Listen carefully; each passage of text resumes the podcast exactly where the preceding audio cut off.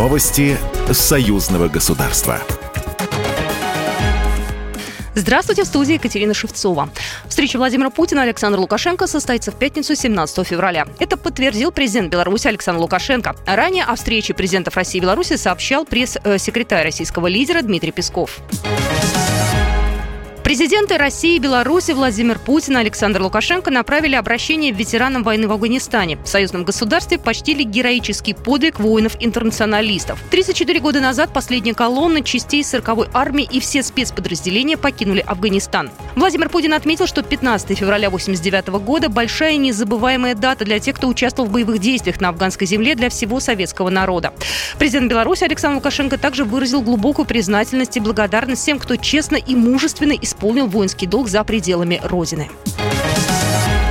Незапланированная встреча президента Беларуси Александра Лукашенко с представителями зарубежных и белорусских СМИ состоялась сегодня. На встречу с главой белорусского государства прибыли представители СМИ Австрии, Азербайджана, Великобритании, Катара, России, Саудовской Аравии, США, Франции, Японии. Журналисты спрашивали об участии Беларуси в конфликте на Украине. Готов вместе с россиянами воевать с территории Беларуси, если оттуда хоть один солдат с ружьем придут на нашу территорию убивать моих людей.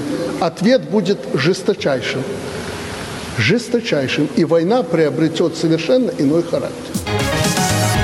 Беларусь может стать членом Шанхайской организации сотрудничества в июне 2023 года, сообщил посол России в Беларуси Борис Грызлов. Он также отметил, что Российская Федерация активно этому содействует. Э, Борис Грызлов рассказал, что еще одной задачей является голосование о придании Беларуси статуса непостоянного члена Совета Безопасности ООН на два года 2024-2025 годы. Это будет важным показателем того, что мир становится многополярным, обратил внимание дипломат.